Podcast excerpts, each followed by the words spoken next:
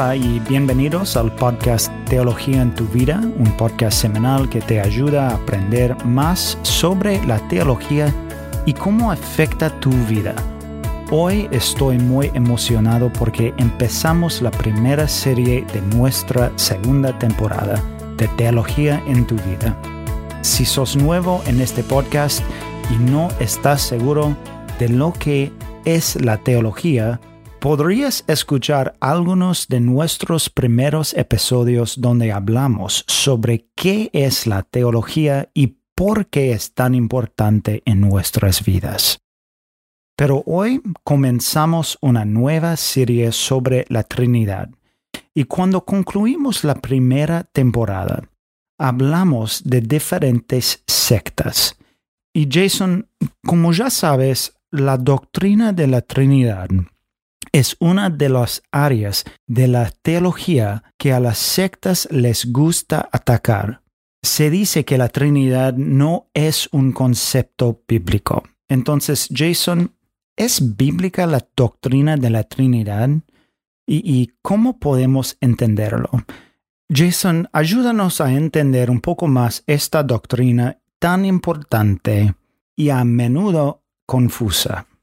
Bueno, hola Eric, y sí, son buenas preguntas. Quiero decir primero que es genial estar de nuevo para una nueva temporada, profundizando nuestra comprensión ¿no? de nuestro gran Dios.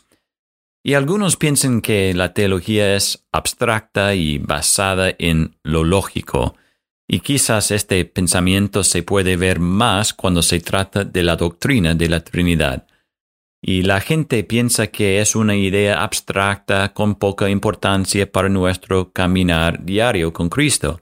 Sin embargo, la doctrina de la Trinidad es de gran importancia para la fe cristiana, pero quizás una que muchos cristianos luchen por entender. Entonces, en esta serie de tres partes, queremos mostrar en primer lugar que es una doctrina bíblica que tiene serias implicaciones para nuestras vidas. También queremos explorar cómo los cristianos del pasado entendieron esta doctrina y por qué pasaron tanto tiempo tratando de hacerlo bien. Y finalmente, queremos ver algunas de las herejías comunes que existen, cómo reconocerlas y por qué debemos rechazarlas. Tal vez hayas escuchado a alguien comparar la Trinidad con el agua, en el sentido de que puede existir como gas, líquido o sólido, pero aún así es agua. Y, cosas como esas suenan bien, y yo sé que el objetivo es ayudarnos a entender, pero hablaremos sobre por qué tales ejemplos son inútiles y realmente heréticos. Pero hoy queremos comenzar por donde siempre deberíamos comenzar, por las escrituras. ¿Es la Trinidad una idea bíblica? Si bien la palabra Trinidad nunca aparece en la Biblia, ciertamente vemos la idea una y otra vez.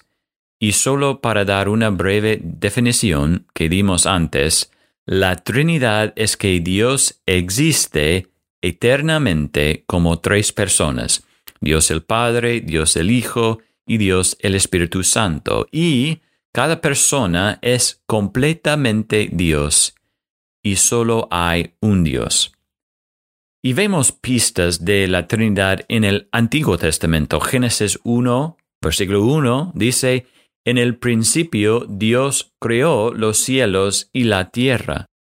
La palabra hebrea que se traduce acá Dios es Elohim, que es una forma plural de Dios.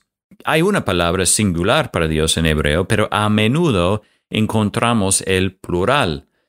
Esto por sí solo no es prueba de que Dios sea trino, pero nuevamente es una pista, es consistente con la enseñanza de toda la Biblia. Lo mismo con Génesis capítulo 1 versículo 26.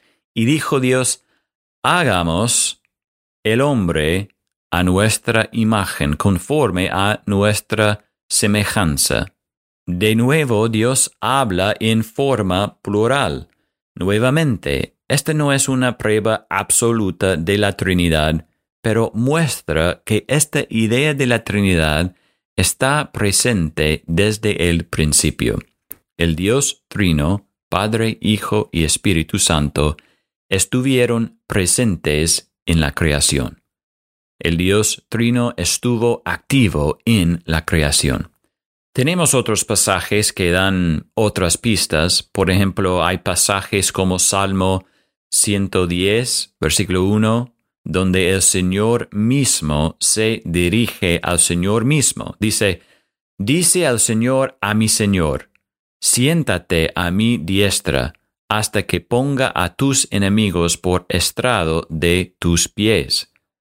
El Yahweh o yo soy habla al Señor de David, quien es Dios mismo. Hay otras pistas o evidencias de la Trinidad en el Antiguo Testamento, pero obviamente esta doctrina florece y aparece más clara en el Nuevo Testamento. ¿Por qué es así? Bueno, la respuesta corta es que todo cambió con Jesús, ¿no? El nacimiento, la vida, el ministerio, la muerte y la resurrección de Jesús demuestran claramente la naturaleza trina de Dios. Como dice el teólogo Gerald Bray, la Trinidad pertenece a la vida interior de Dios y solo puede ser conocida por aquellos que participan de esa vida. En otras palabras, al estudiar a Dios y sus obras, nunca asumiríamos una Trinidad porque todo lo que hace la Trinidad está unido. No hay división. Cuando vemos las obras de Dios Padre, Dios Hijo y Dios Espíritu Santo, trabajan en perfecta armonía para que no veamos la realidad interior de Dios. Vemos unidad. Entonces era necesario que Jesús viniera para mostrarnos la realidad interior de Dios. Y deberíamos decir que los escritores del Nuevo Testamento no pensaron que estaban describiendo o adorando un Dios distinto al Dios del Antiguo Testamento. No hay contradicción ni diferencia entre Dios del Antiguo Testamento y Dios del Nuevo Testamento. Simplemente tenemos más revelación, más claridad en el Nuevo Testamento acerca de la Trinidad. Entonces, para dar algunos ejemplos del Nuevo Testamento, hay Mateo 28, versículo 19, que dice, Vayan pues y hagan discípulos de todas las naciones, bautizándolos en el nombre del Padre y del Hijo y del Espíritu Santo. Aquí vemos la Trinidad claramente en exhibición, y es significativo porque la Trinidad está lijada a la misión de la Iglesia. Vamos y compartimos el Evangelio, hacemos discípulos y bautizamos en el nombre del Dios Trino. Al hablar de los dones espirituales, Pablo les recuerda a los corintios que Ahora bien, hay diversidad de dones, pero el Espíritu es el mismo. Hay diversidad de ministerios, pero el Señor es el mismo. Y hay diversidad de operaciones, pero es el mismo Dios el que hace todas las cosas en todos. Entonces vemos Espíritu, Señor y Dios, la Trinidad.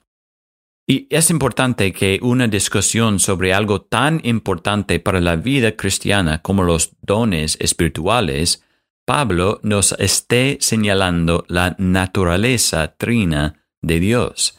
Así como hay diversidad, pero unidad en la Trinidad, también hay diversidad y unidad en la Iglesia.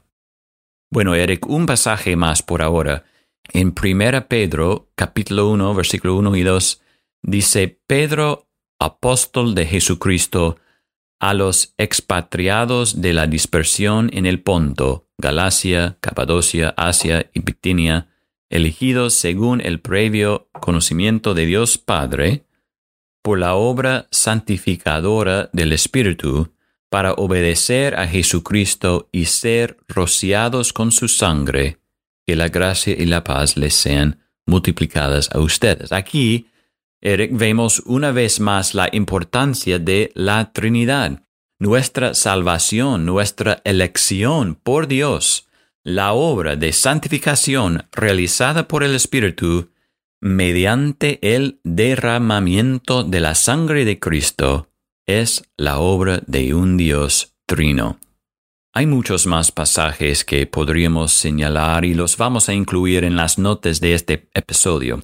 Pero algo más a tener en cuenta, Eric, es que en cada uno de los tres pasajes que mencionamos, las referencias al Padre, al Hijo y al Espíritu no siempre se hacen en el mismo orden. A veces es el Padre primero, otras veces el Espíritu. El punto es que incluso en esto los escritores del Nuevo Testamento nos están mostrando que hay igualdad dentro de la Trinidad. Igualdad y unidad. La Trinidad es una doctrina fundamental para la fe cristiana y es una doctrina completamente bíblica. Como dijo B.B. Warfield, la Biblia es trinitaria hasta la médula. Toda su enseñanza se basa en la asunción de la Trinidad y sus alusiones a la Trinidad son frecuentes, naturales, fáciles y seguras. Bueno, Eric, la semana que viene vamos a ver cómo los hermanos fieles del pasado entendieron y aplicaron esta doctrina y qué debemos aprender de ellos.